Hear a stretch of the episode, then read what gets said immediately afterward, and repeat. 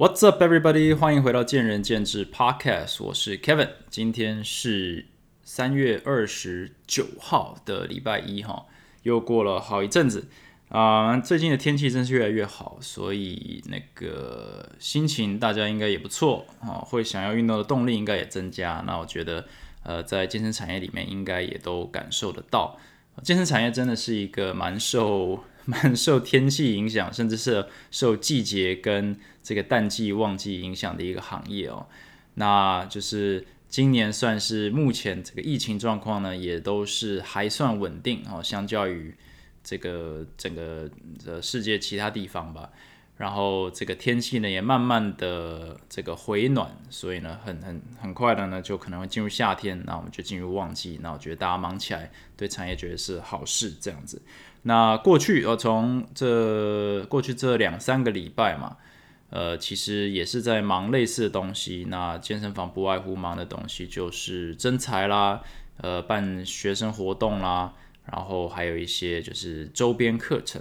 那新生活动哦，大部分的健身房，包含前进在内，也这个过完年以后，差不多也都结束了，呃，终于可以告一段落。那现在在专注做的一些周边的东西，就是比如说我们学院的课程。那学院课程是什么呢？呃，就是对于没有那个意愿，或者是还没有准备好要去。去投资上一对一教练课的这些学员，但是还是想要学到就是有品质的这种动作学习的课程。那我们的前进体能教育学院，呃，不定期啊，也希望是定期的，就是不定时的会举办这个叫做基础动作技术演习，其实就是大概一小时的课程时间呢，由以团课的方式了，大概六个学员对上一个教练，也就是前进自己的教练。呃，去指导，也许深蹲、硬举、卧推、臀推、相扑、硬举这些呃比较常见的，也比较 popular 的一些动作。那其实这个动作的细腻程度呢，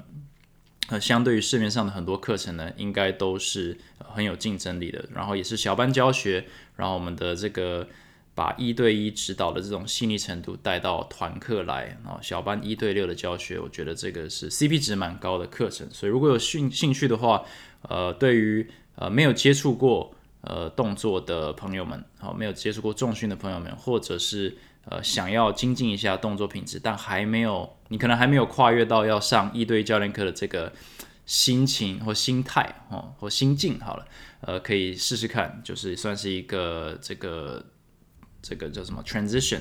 啊，可以上上看我们学院的这个研习课程，那这个报名资料我会丢在这个资讯栏里面。那另一个就是我们准备，我上一集有讲到，就是我们要准备要开我们的教练培训课程。那这个培训课程其实就是前进呃过去这六年多来的所谓教练新人训的一部分哦，可以说是他新人训的 Part One 啊前前前半段好了。那为什么要把这个课程呃拿出来这个推广呢？应该是说这课程有三个目的啦，一个是让呃。想要当教练，就是你完全没有当教练的经验，或者还不是教练的人呢，可以有一个比较完整的这个基础的认知跟理解，去帮你打一个底哈，去这个做一个 foundation，去帮助你认识当教练的一些条件，还有如何去思考学习这件事情。因为至少在我看来，呃，至少从很多的培训讲师的角度看来，现在培训市场很乱的一个原因，也是呃，我们不太知道怎么满足。呃，应该说，想要当教练的人其实不太知道到底自己应该要学什么。那市面上有这么多的培训课程，呃，其实都是 OK 的选项，只是说，当这个 TA 不知道怎么选的时候，我觉得推出来的课程或者是提供在市场上的课程也会越来越多，因为反正。似乎你怎么切，你怎么包装，都会有人去试看看。我觉得这有点是教练市场内的资讯不对等，哦，没有一个非常有系统、统整出来的一个，呃，你看按部就班的，应该说路径去告诉所有想当教练的人，你应该先学什么课，再学什么课。这个之前我有在其他的集数讨论过，就是那个呃教练这种进修文化。好像有一点呃，有一些问题这样。那我们的教练 ASC 就是希望能够把前进的哦，按部就班啊，循序渐进的一个理念呢，把它切割出来，分享给想当教练的人。也不是说赢在起跑点，而是说让你在一开始踏出第一步的时候，至少有一些规范，有一些这个有一些 SOP 了，让你可以知道说为什么当一个教练会这样去思考自己的进修、自己的训练，为什么会这样去思考，呃，这样去编排一个客户或者是众多客户，哈，每一个人都不太一样的一个的逻辑。我觉得这个对我来讲，逻辑这个东西对我来讲是蛮重要的。那另一个就是，如果你已经当教练一阵子，但你还没有找到自己的风格，你还没有找到自己的一个当教练的你说理念啊，我觉得这也是很多人当了一一到三年还在摸索，还在这个产业里面载浮载沉的主要原因，就是他其实并没有一个，并没有一个属于自己的系统哦。那并不是一定要去学其他人的系统，但是身为一个单打独斗的教练，哦，要能够创造出自己的系统，都是非常非常有难度的。这也是为什么会去上一些。呃，你知道四大证照去想要去学他们的系统嘛？那任何一个在台湾健身产业里面有一定年资的这个健身团队呢，肯定都有自己的系统，不然也很难生存下来。所以前进不外乎也是这样，我们有自己的系统，我们想要分享出来。那最后当然也就是呃，了解我们的系统之后，如果有兴趣的话，当然也可以有机会加入我们的团队，成为我们的一份子这样子。所以这个课程其实对外发行，其实就是有大概这三个适合的 TA 这样。那讲到这些东西，其实今天的主题就是要延伸我刚刚讲的一个概念，就是我想要讲客户经营这个东西。客户经营简单化好像就是这个相反于硬实力，就是专业技术的软实力啊。但我觉得也没有那么单纯啊。我今天就是用我自己的角度，就是我自己在第一线哈跟客户交谈，我我是有点像是在行政端哈跟客户接洽。或者是在后后勤单位，在教练已经开始教学生之后呢，跟学生在课堂以外的接洽，哦帮他们安排课程，帮他们了解一下他们教练端的需求，想要排什么教练，想要排什么时间，原因，呃，困难，为何不能来上课，这些其实都是行政端在做的事情。那呃，这个东西呢，就也跟应该跟自我行销有一些关系。那我发现。在我们培养教练的时候，通常在客户经营端会有非常诸多时间点卡关，所以我把它分成四个部分，一个是第一印象啊，第二个是短期、中期跟长期，大概就这四个。好，那我们先来讲第一印象。好，我首先我把它，我们把一个非常古老的议题提出来讲，就是教练这个工作呢，它到底是服务业还是教育业？那依照你知道大家可能在线上做的 research 哈，一些前辈所讲的东西，你大概有一个概念啦，就是大家会把教练产业统称为这个教育服务业哦，就是两个都有啦。简单来讲，两个都有，只是说我我觉得可以把细腻的分成，就是你跟客户接触的前期呢，你是服务业。那随到中期到后期之后呢，你会慢慢转成教育业。那原因呢？等一下你听完这整个 podcast，应该自己也会知道为什么。所以会讲说，第一印象呢，短期到中期你都是服务业居多。好，那到了中长期和就是长期或超长期的时候，就是可以成为教育业居居多。那我用的词是可以，而不是会成为。好，那原因啊，等一下也会知道，应该听得出来。好，那第一印象其实是我最想讲的，因为我觉得这个是大部分人，呃，在跟另一个人应该说接触或认识的时候呢，最容易出错的地方。那身为服务业啊，因为是第一印象，身为服务业的一员呢，不管你是教练呢，还是这个客服人员或行政人员呢，我觉得第一印象都非常的关键。那这是我在前线啊，这个。遇到一个新客户的时候，我大概会采取的思考模式。第一个，我会去先了解一下他的实际身份。实际身份是什么？实际身份就是他健身房以外的身份。他是一个公司的老板，还是他是一个高阶主管，还是他是一个社会新鲜人？他还是一个大学生，还是他是一个这个呃高中生？然后呢，自己有在打工。他是男生女生，他是妈妈爸爸还是这个未婚？哦，这些东西其实就他的实际身份，这是现实生活的身份。我们很常会忘记，尤其是教练哦，很可能会忘记说，诶，这个客户在我面前，大家都是我的学生。可是他依照他的年纪啦，他的工作啦，他的这个职称呢，他可能有不同的个性哦。我们先不讲他实际的个性，内向外向呃之类的，他其实在工作上面，我们都会被塑造成一个，我们都会被定型，我们会被工作塑形。所以如果呃，如同我像我是一个经营者，我跟很多人讲话。的时候，他们可能会认为我比较严肃，或者感受到一种比较严肃，甚至是有时候会有一点一点点压力。呃，就算我是在呃很友善的跟他们聊天，那这可能就是有点像是我自己的习惯，或者在工作场所内，或者我对我自己的认知的一些呃心态，或者是呃看法去在那边作祟嘛。就是我就我讲话就是有一点点像在跟员工讲话，虽然我是在跟。呃，刚认识的一个小朋友聊天，所以他会感觉到一种呃莫名的压力，这样子。那一样的，你今天如果是在跟一个主管讲话，你用一个比较呃叫什么呃命令式的方式，他可能会也不知道为什么，就下意识会有一点反感哦。虽然他。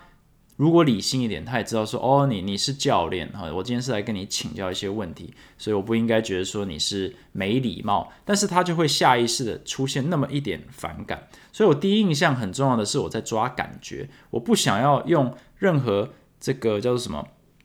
不经意或者是不小心的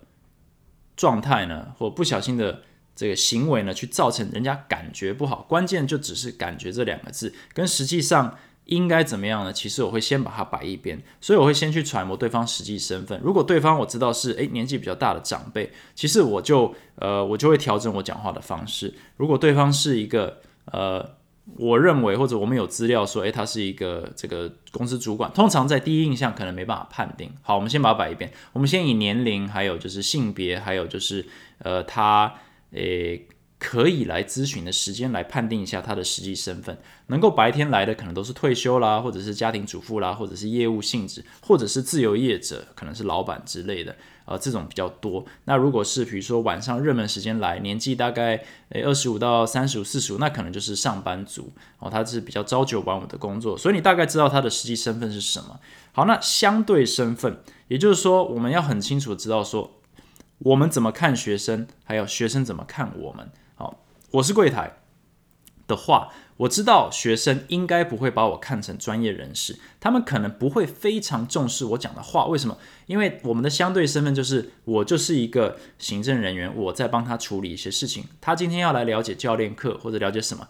他在寻求的专业应该不会从我身上获得，所以他并不会非常。认真的听我讲话，我知道这听起来有点奇怪，好像我把自己放低了。但我会先以这个出发点去看看对方是怎么跟我聊天。假设他今天是呃非常呃非常这什么？热情的在问我问题，那也许我会开始把我的专业的知识开始透露更多。但是在他他能够明确表示说他信任我的专业，或者他相信我是一个专业窗口，可以问专业的问题之前，我其实不会提太多专业，因为我很清楚的要知道说我我在他心中的身份应该只是一个服务人员，呃，应该只是一个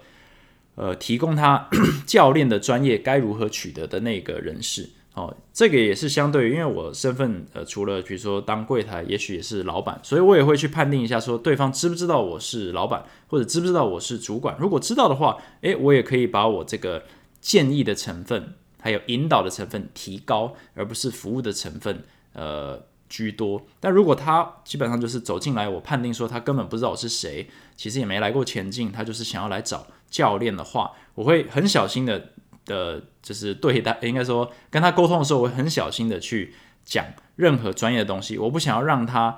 有一种下意识觉得说，你怎么会跟我讲专业呢？你不就是一个呃行政人员吗？我不想让他有这种脑子开始，应该说脑海中开始有这种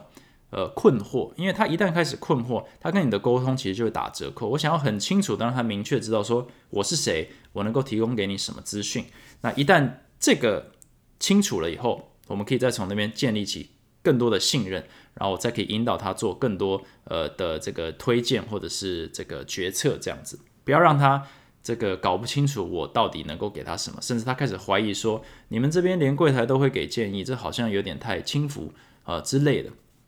好，那呃，我同时也要知道，呃，他的身份是什么，刚刚提到嘛，所以我可以给他正确的建议。如果他是一个呃退休的阿贝。哦，然后他就是一个非常好聊天的，那我可能就会直接给他建议，因为他可能不清楚。如果是一个年轻人，他可能预算明显有限，我可能先跟他讨论，就是他到底想要运动要做些什么事情，而不先跟他讨论要上课这件事情。那如果他是很明确是主管，哦，他的这个走进来那个气势呢，我就知道他是来找答案哦，就是这个呃不想浪费任何时间，就是来问说多少钱、多少时间，呃，这个成效是什么。啊，诸如此类东西，那我就会呃，就是不拖泥带水，直接切他想要讲的东西。你你问我答，非常清楚，给你足够的资讯，让你清楚知道说我们的相对身份。我尊我尊重你的时间，然后呢，你也尊重我的建议，然后我们就是这样的一个等价交换。我们这样子才能够建议呃建立起就是所谓的信任，因为第一印象其实就是在建立信任。就是我今天跟一个陌生人讲话，我凭什么相信你给的建议呢？我。感觉要好，我不能感觉到任何的不确定，或者任何的怀疑，或者任何的困惑，这些东西其实都是客户很容易在第一印象的时候走进你的店里，然后就走掉的原因。我常跟我的这个柜台讲说，诶，讲话稍微慢一点，哦，稍微慢一点。我在 podcast 上讲话可能很快，但我在客户面前的时候，我会刻意把速度放慢。为什么呢？这就是也是一个相对身份的部分。很多时候，我们是专业人士，我们知道非常多东西，我们非常清楚，比如说啊，这个教练课要怎么上，要怎么训练，这个我们的这个这个价目表怎么介绍，我们的课程怎么预约，所以我们会噼里啪啦讲非常多。可是我们会忘记客户的身份了，不管他多聪明，或者他多么这个，你知道，多么应该说多聪明，或者多么。这个沟通反应多么快，他毕竟对于我们这个场馆和我们的服务还是一个完全陌生的状态。那遇到比较，比如说缩一点的个性比较内向的客户呢，很常发现的一个点就是，你全部解释完以后，我们都会问说，诶，那有没有什么问题是我可以帮你解答的？他们可能就说没有。那你说你心里会想说，诶，没有，诶，那那可能讲的不错哦。那那那是不是进一步要想要预约、想要了解课程呢？他可能就说：“诶，可是我要再想一下。”我认为啦，这个并不是在骗人，而是很多时候至少一半以上，他们是真的得想一下，因为他们还来不及消化你刚刚讲的所有的资讯，呃，怎么约课，这课程怎么这怎么付款，这些东西他还没有完全消化清楚。那如果你是一个小心的人，你会在还没有搞清楚状况就预约吗？有一些人他是他是不会这样做的，所以。有时候，因为我们讲话太快了，或者我们太知道我们的专业，或者太了解我们的工作，我们会忘记客户端其实是从零开始。他今天第一次认识前进，他第一次认识教练课，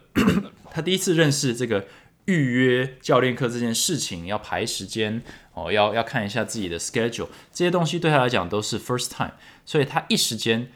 连该问什么都想不出来，他一时间连该怎么。这个打断你都不好意思，所以他只好说：“诶，我需要再想一下，你有没有什么资料可以给我，或者有没有什么东西可以看？”他可能就只好顾左右而言他。所以很长的时候，我们就会，呃，这个服务人员就会有一种啊，好可惜哦，就是我以为刚刚聊得非常愉快，那其实很多时候就只是你聊得非常愉快。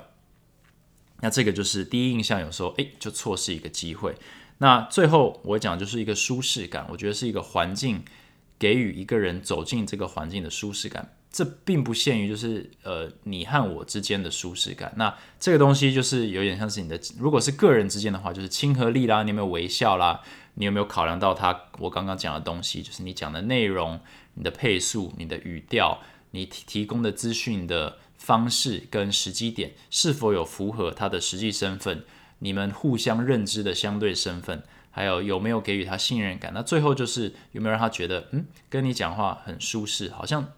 我好像呃可以继续待在这个环境里面待一阵子啊。那这个也跟其实大环境很有关系，就是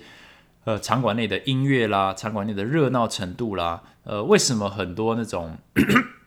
这个行销类的工作，他们很常会有活动日嘞？呃，因为他就是要创造那个。热闹的感觉，一个可以舒适买东西啊，舒适呃签约的一个环境。当你看所有旁边人都在运动的时候，你就会觉得说，诶，在这边运动似乎是理所当然。当所有人都在那边买车买房的时候，你走进来，你原本今天没有要签约，你可能就会下一个定金，觉得诶，大家都在做。其实人也是一个蛮蛮这个蛮容易被影响的一个一个动物嘛。就是其他人都在做的时候，我们就要去做啊。所有人都在排排队的时候，你根本不知道他在卖什么，你就会有一种想要过去看看或想要排队的冲动。所以其实很多行销活动日就是运用这个，只要把你拉到那个环境，你一旦觉得舒适了，你就会做做，就比较容易下决定。所以整体来说，第一印象呢，我觉得就是在抓一个感觉，你能不能在那十分钟之内抓一个感觉？那这个刚刚其实都在讲，就是面对这个什么？面对呃柜台，面对客户，那教练面对客户。第一印象通常发生在什么时候？可能就是你第一次可以去帮他做咨询的时候，甚至是呃帮他做体验课的时候。那这一堂课其实也要考量，基基本上考量东西都跟我刚讲的一样，就是你不要忘记，你不要马上就跳入就板起一个说我是教练，你好啊，今天都听我的就 OK 的一个一个一个 front 啊，一个呃一个给别人这种感觉，因为人家不一定买单呐。你你是教练没错，可是你不是我的教练哦。我还没有认可你，所以你今天直接板起一个教练的样子，哦，跟我讲，呃，专业，呃，就算你是用很有礼貌的语气，我不见得信任你。那其实我很常讲，有信任才有专业，所以我们的第一印象的任务应该是去抓信任，哦，抓舒适感，抓亲和力，哦，如果你能够，我觉得越有这种。人际关系经验的教练，或者是呃柜台这方面都做得比较好，第一印象的成功率比较高。我有我认识很多教练，他第一印象不不拿手，但是他的这个上课以后，他的续约率或者学生跟着他的这个时间是非常的长的哦，甚至长于很多呃这可能能力更强的教练。那为什么会有这种区别？有些人他第一印象哦检测时候。呃，成功率不高哦，客户都要想一下。但是，一旦有愿意跟他上课，这个都上很久，都非常非常喜欢他。那当然也有很多教练是这个签约率很高，但是这个学生没有办法上的非常久。这其实就是嗯。两两个都有可以进步的机会，但是其实就是一个很简单的概念，就是你没有办法第一时间就给他一个好的感觉的话，你需要一个比较长的跑道去让他认识你，让他了解你，让他知道说，哦，虽然你讲话没有那么的客气，或者虽然你讲话，呃，这个语气呢没有那么的小心拿捏，但其实你是个好人，你是个专业的教练。OK，那我终于放心了。也就是说，他他需要给你多一点时间，或者你需要别人多给你一些机会跟时间，才能够证明。你的这个值得信任哦，还有证明你的真诚，然后证明你的专业。那这个其实假设别人不给你机会，你就永远得不到这个学生，或永远没有办法被看到。那当然很可惜。所以如果你是这一类型的教练，你肯定要在第一印象方面下一些功夫。那如果你是反过来，就是诶亲和力很好，人家就是呃，你知道每一个人见人爱啦，但是好像人家那个都上一阵子就就就停了。那我觉得接下来就是你要听的，可能就是短期、中期跟长期，呃，要注意一些什么东西。好了，接下来我们就脱离这个行政人员了，接下来都是在讲教练。为什么？因为行政人员这个接下来都变成辅助了，都变成左手了。所以短期呢，我会讲说，短期依然还是在服务业。那短期是什么？我们就随便讲，大概就前二十堂课好了，前前半年好了。其实你还是在服务这个学生，你在服务他什么呢？你服务他的感觉啊，刚刚第一印象是给他一个好的感觉。那第二期短期呢？啊，我们不要说感觉好了，我们说感受好了。那这个东西跟中期的训练有一有一个这个相似点，就是它是一个比较务实的呃阶段啊。务实就是说你必须要给我些什么啊，我要实际上看到一些什么，或者是感觉到一些什么。所以我刚刚说短期就是感受嘛。那感受他在感受什么呢？他感受到底你第一印象时讲的东西是不是真的？哦，你跟我说呃深蹲哦可以怎么样？你跟我说卧推可以怎么样？你跟我说做这个动作可以达成我的目标，那真的是如此吗？那这时候如果你是教练，可能跳起来说，哎，这个这个也这个学生有点太急了，就是很多东西是需要时间的，就是你也不是说卧推做个三四堂课，马上就这那个那个胸大肌就练起来了，对不对？那我怎么那么快可以证明或者满足这学员他所要求的感受呢？当然，这个东西中间有一些沟通，就是诶，什么叫做合理的期望？可是你必须让他感受到说，他真的有可能，有可能达到他的目标，或者是你真的有可能。可以帮他完成目标，所以这前二十堂课呢，其实是一个很微妙的一个阶段。就是说，很多教练会一句话说：“学生太急了哦，这些东西需要时间，你需要呃，你要练个一年两年呢，你这个身材会变好。”可是客户其实不想要听这个东西，客户就算相信你，他也不想听；就算他知道说啊，他不能太急，他还是不想听教练说出来说这需要时间。所以你是在这个阶段是一个很微妙的一个。取舍就是你必须让他感觉到他有在进步，同时你也让他知道说进步没这么快。所以这时候你在专注的东西就是感受，就是他每一堂课有没有感觉到他在进步，并不是骗他说他有进步哦，是让他感觉到有进步。比如说，呃，一些很很白话的方式就是他重量上有没有慢慢在往前推进，那对他来讲这件事情有没有价值？你必须去判定，就是诶，我们上周蹲呃五公斤，这周蹲十公斤，有进步哦。虽然从所有的数据上，哦，你要去 in body 或者是他自己的感受上，都好像外观没有改变，但是如果他感受到进步，那你就可以 hold 住这个学生，你才能够在未来中期跟长期的时候带给他价值。所以，但是你不能够。呃，完全忽略这一层面，就是说，你就说，哎，你不要管那么多，你就继续照着我的课表做，总有一天会进步，相信我。这个东西对于大部分的客户来讲，应该是不会买单的。所以这部分客户经营就会有一个断层，就是说，你给他的东西应该是正确的。假设你是一个专业教练，你给他东西，我相信八九不离十可以帮助他进步，只是说他没有办法在心情上相信你这么久哦，或者说在这一阶段你没有办法把。实际这个进步开始出现哦，这这个改变开始出现的时候，他身体上真的诶，身材开始慢慢变好，跟他还在这个新手这个中间这个二十堂课啊，我们就说短期这个断层，你没办法用在心情上或者在感受上帮他衔接的话，他很容易在这个时期就放弃。他并不一定是放弃你，他就是放弃自己，他觉得说。教练说的我都有做，可是我实在感受不到我进步。那预算考量啦，时间考量啦，挫折考量啦，他可能都会因此而放弃。所以这时候你跟他说：“哎，再撑一下下。”老实说，看不到终点的东西，很多人老实说，健身也不是他人生最重要的事情，他很容易就会放弃。所以你如何在这一方面让他衔接？说：“哎，有感受到进步，有看到进步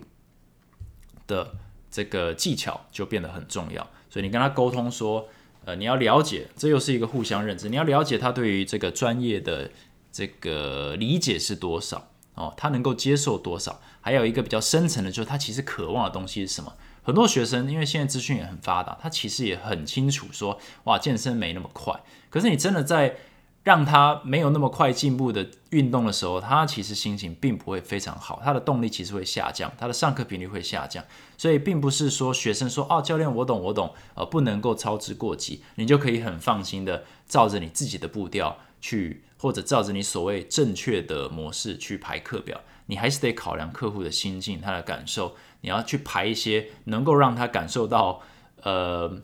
感受到兴趣，甚至感受到希望的一些东西。哦，这讲的似乎有一点 abstract 哦，有点抽象。可是这个我觉得就是真的厉害的教练，他的专业所在，就是可以在这方面做一个感受上的创造跟取舍，帮助客户把它 carry 到下个阶段，也就是中期。中期我刚才讲到，就是跟短期一样，它是一个务实的阶段。但是中期，我觉得我们这时候就可以真的是以完成目标来衡量呃你的客户经营了啊，因为时间够久了，然后你已经度过那个。呃，这叫什么成长期，或者是这个暖身哈啊暖身的部分，你真的是可以有足够的时间，学生已经给予你足够的时间呢，去在他身上呃做出一些改变哦。这可能已经跟你培训练了这个半年以上，将近一年甚至更久。所以这时候，如果你的课表是呃正确的啊，如果你的这学生上课频率是呃稳定的、健康的。他一定 可以看到改变，所以这时候呢，这个客户想不想要继续跟你，就是我真的就是这个目标的达成率了啊。他深蹲有没有进步？二十公斤、三十公斤、五十公斤，他这个翘臀有没有练出来？哦，他肩膀有没有练出来？哦，他有没有瘦五公斤？他体脂有没有降十趴？哦，这些东西就是一个很实质的，就是你得把这个牛肉端出来了啦。如果练了到中期的时候，这个目标的达成率，呃，还还没有出现，还是在做感受，感觉有进步的话，那一样 hold 不住学生，因为这时候信任的信任感呢就开始下降。所以，如果你前期那种第一印象啊，短期做的很好的那种客户跟你开开心心的，但其实你没有料的话，通常大概在中期的阶段，就是真的要交作业了啦，这个目标要被审核的时候，没有办法完成，那这时候客户也会离开你。所以，也许呃，大家可能比较嗤之以鼻那种业绩教练，可能。某种程度上就是败在这里，就是他们的时间，不管是呃这个故意还是不得已，就是没有办法花在比如说精进专业的部分上，所以要花很多时间。呃，他不会花很多时间在真的能够完成客户目标的这些专业上，但是他的第一印象很好，他的短期这个感受非常的好哦，也感觉到希望，让客户感觉到希望，但是实际上真的要交作业的时候，他做不到，或者他。这个不想做，他想要去谈下一个单，那这就是一个断层。所以那当然我们不希望是，呃，我们可能希望是两者兼具嘛。所以到了这个中期的时候，就是你的目标达成率，这时候跟你的硬实力就蛮有关系的。因为这个学生天下学生这个千百种，那你要在谁身上用什么工具，呃，用什么时机点，然后用什么样的组合，呃，排列什么样的时间，呃，长短。好，这个其实就是教练的专业，那这个是学不完的专业，但是，呃，它建立在你能不能让学生有好的第一印象、好的短期感受跟这个期望，然后呢，到了中长期，终于给予你足够的时间机会呢，去呈现哦，有信任才有专业，去呈现你的专业，去实际的帮到他，他给予你足够的时间，够长的跑道，你能带他起飞，这个是你能够成功度过中长期的部分，所以。这个短期跟中期，我觉得都是一个比较务实的阶段，就是学生看待你或者是给予你评价的方式，都是你有没有帮到我，你有没有实际上帮到我，你有没有达成我今天来找你的目标。我当初这个检测表写说，我想要啊，我想要怎样怎样怎样，那都已经过了半年一年了，到底有没有更接近我的目标，或到底有没有发生？这个很多时候就是他决定要不要再继续跟你。这个合作的主要原因，那这个部分呢，随着你到后面，因为你已经 有帮他完成目标了，他对你买单的程度上升的时候，你就可以开始渐渐的迈入所谓教育者的身份哦。这个就是一个很微妙的转换，就出现在这个中期跟长期的部分，因为他已经感觉或者已经相信你是可以做到你所答应他的事情，而且他也。因为度过了前期嘛，他感受是好的，他感觉是好的，所以接下来他对你的信任呢，会超过，呃，应该说也不是超过，他对你的信任呢，会累积到一个程度呢，是他可以开始把他的目标放在你手中，我们就进入了长期或者是超长期，就是那种跟你，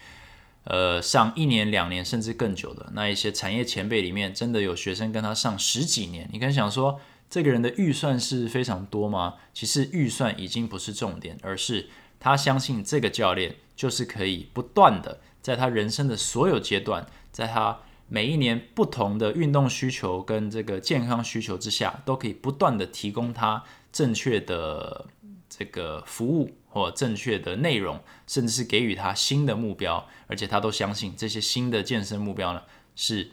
适合他，而且他。会喜欢或者他会需要的，所以这时候已经进入一个，你可以进入一个比较理想化的经营模式，就是你是一个教育者了啊。为什么产业前辈里通常都会比较能够大声说出来说，呃，健身产业是教育业，因为他们已经走入那个最终阶段，就是学生已经是买单他的理念，那学生已经变成一个接收者，就是他今天不是来请教练教他深蹲，而是跟教练说，教练，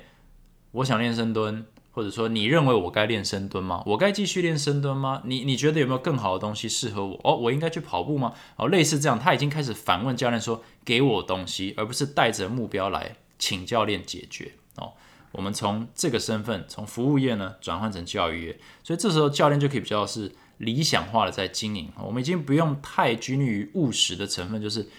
客户要的东西是否有达成。因为现在变成说，我们希望带给客户的东西是什么啊？那这时候客户也已经买单，所以他基本上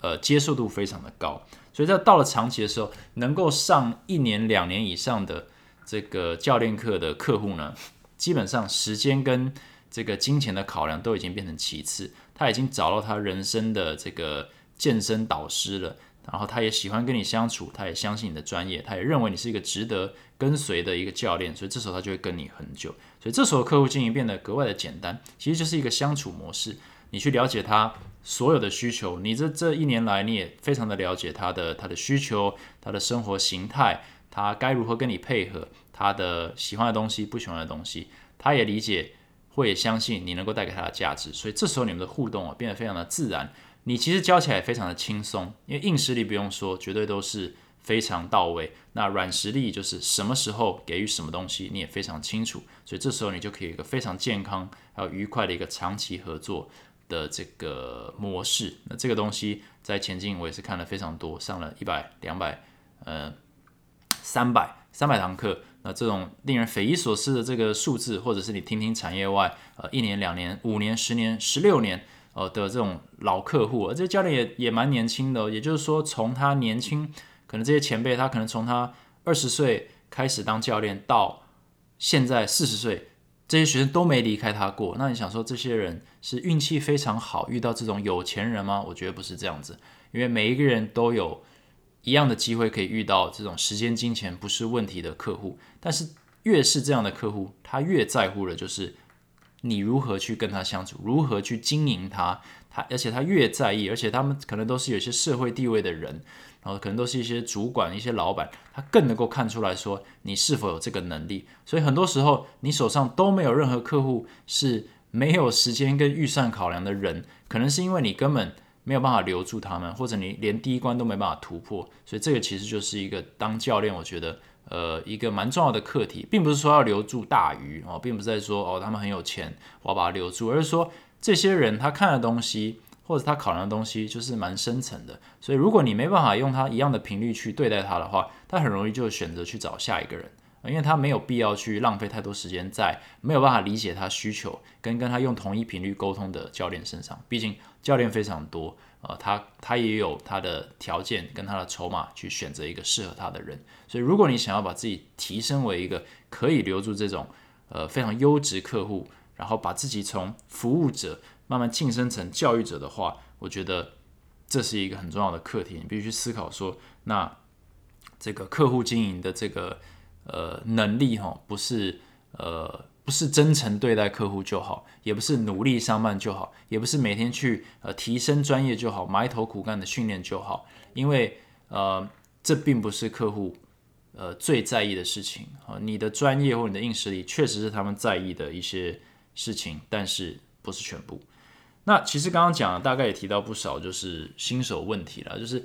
新手教练，呃，最容易遇到的，我觉得其实就是心态设定。就是 很多时候我们会忘记对方的身份和对方的心境。我常听到就说，诶，我我很认真教他，可是他都他都不是那么的认真，给我的回馈就是很冷漠。问他有没有问题，他也不问。然后问他那个能不能这个，比如多上一堂课，或者是平时多练一下，他也不想。那这样的学生怎么会进步呢？啊，就是很多时候都是以教练的身份去呃评估或者去思考，呃，很少去换位思考，说对方之所以啊防备心很重，或者是不太听你的，或者是呃处处有点为难你，就是说哦这个也不要，那个也不要，就从你的角度来讲他是没有动力，但从他的角度来讲，他是没有任何原因去买单你提供给他的建议。对，所以新教练最常遇到的就是一种困惑感，就是我都这么努力了，为什么你你不努力？哦，但我觉得这个是有点太主观的，因为其实客户哦，老话一句就是他们还是要花钱嘛，所以他们其实有选择的权利，他们也有任性的权利，所以他今天就是摆明了不相信你，或者是不想要呃采纳你提供的建议。其实教练的责任是去换，你必须换换出一个他可以采纳或他可以接受的建议，而不是请他转换。就是在你能够成为这种教育等级的教练之前，我们都是在寻找，呃，我们都是在我们的工具箱里面寻找，我们在配出一个配方，让这个学生喜欢，喜欢我们，喜欢我们的课表，喜欢运动，呃，拥抱这个这个永续运动的一个健康人生的一个配方。那在这个这件事情发生之前，我们要不断的调整自己。那当你怎么调整，客户都不买单的时候，那就是你该去学习。其他教练学习更资深的教练啊，听听见仁见智 Podcast，去去学更多东西的时候，而不是一句话就是哦，这个学生应该是没救了，哦，这个学生应该就是其实不想运动啊，这个学生应该就是没时间没钱。我相信哦，如果每一个人都可以人手一支 iPhone 的话啊，不管不论年纪，我相信钱这个东西基本上就是一个哦取舍。哦，你今天想要把它花在什么上面？因为你很在意它，你很看重它。你要把时间花在什么上面？我们看电视的时间、看 Netflix 的时间，绝对远高于我们在健身房的时间。但是大部分人的人都会觉得自己没时间。所以你身为一个教练，你应该要很清楚这这件事情，就是大部分客户没钱、没时间，都是因为他没有钱跟没有时间给你啊，他不想要给你啊，不管是他多年轻哦，不管是他这个多忙。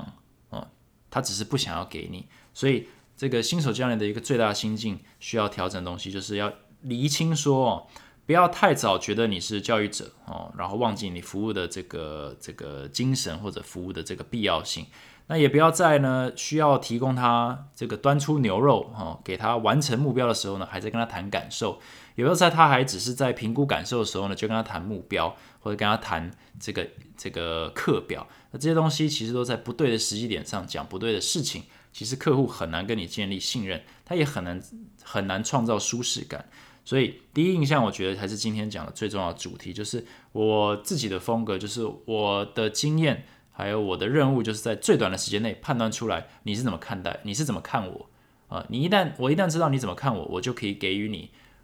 符合我的角色的可提出的建议哦，不会太多，不会太少，呃，不会越不会那个叫什么要越位吗？也不是，哦，不会超出我应该讲话的范围。假设你认为我是一个专业人士，你说哦，你是健身房老板哦，OK，那我就会跟你讲专业，我可以给你一些建议，一些教练可能会给你的建议。但如果你今天只是说，哎，那请问一下，这个你们你们这边在干嘛？那我就会呃先。讲我们在干嘛？我不会提这个专业东西，我不会提这个诶训练的东西，我单纯是会以咨询、哈询问、了解的状态，用一种我这些资讯收集好，我要端给教练，让他去评估的这种心态跟语气去跟客户沟通，哦，然后我也让他呃明确知道说，诶，我有我有评，我知道他他在在找什么，我知道他想要问什么，我知道他疑惑什么，我给予他足够的时间和那个时间跟空间去思考去发问。然后让他慢慢的信任我，然后让他对于这个环境有舒适感。我们可以突破最困难的那一个关卡，其实就是第一印象。因为一旦他决定要上课，其实他已经相信你大概嗯百分之六十好了，他已经决定把时间跟金钱投入一小部分在你身上或者在你的健身房上，所以其实你已经成功一半了。所以接下来就是短期的感受。呃，一个务实的感受，然后长期的一个务实的目标，呃，中期的务实的目标，然后最后长期就是一种比较理想化的经营模式，但给他一种好的感觉，让他感觉他可以跟你一辈子，感觉你永远可以去学新东西，提供给他，让他有新的目标、新的趣味、呃，新的进步的空间。这样的话，你就可以成为一个呃非常厉害的一个教练。OK，这集其实大概就是想要讲一下为什么，因为最近就是接触到非常多的新学生嘛，又是把这个整个呃这一门专业呢，又我又又在练了一波。然后对于新教练来讲，或者教练遇到这么多不同种类的客户，可能有一些是呃等待很久，终于找到机会可以来前进，或者是有一些是救生回锅哈，过去呃最近也蛮多救生回锅，就是上过课啊停了一阵子，又决定要回来啊，或者是就是。呃，完全就是呃没上过课，终于要尝试。那各种不同的族群有各种不同的身份，各种不同的心态。我觉得教练有时候也会这个措手不及哈，因为你每一堂课都是一个不同的这个不同的挑战，不同的个性，不同的课题。那转换不过来，有时候教练会变成说，他就是用一招打天下，哦我就是用这一个方式经营所有的学生，那中就中，没中就没中，中一半就中一半，那很可惜啊，有时候学生就是立刻就掉了，或者是呃上了二十堂课就掉了，然后有一些就跟你上很久，所以你就你也没办法分辨说，诶，到底是我的问题还是学生的问题？那我会认为，我们用一个比较虚心学习的角度话，所有的失败我们都可以先从自己的问题来开始思考，那也就是说，我们不能用一招打天下。我们要能够有非常多招，然后在正确的人使用正确的这个招数，你这样才可以正确的服务到呃每一位客户，那也不会辜负他们对你的期待。这样子，OK，那这一集我就讲到这里。那这个谢谢大家收听。如果你对我的内容有些建议或者喜欢，呃，觉得还不错，想要给一些回馈的话，也欢迎到 Apple Podcast 帮我留言，按个五颗星，对这个频道会有很大的帮助，也会给我更多的动力呢去。呃，更稳定的产出啦。然后也可以直接到这个 I G 的 Talks with Kevin 呢，去直接 DM 直接留言，或也帮我分享呃我的这个 Podcast 这样子。OK，那祝大家有一个愉快的一周哦，下周末就是年假了，所以相信大家都非常兴奋，所以这个 Podcast 多听几次。然后呢，这个这个 Short Week 呢，祝大家的一切顺利。OK，Thanks for listening，我们下一集再见，拜拜。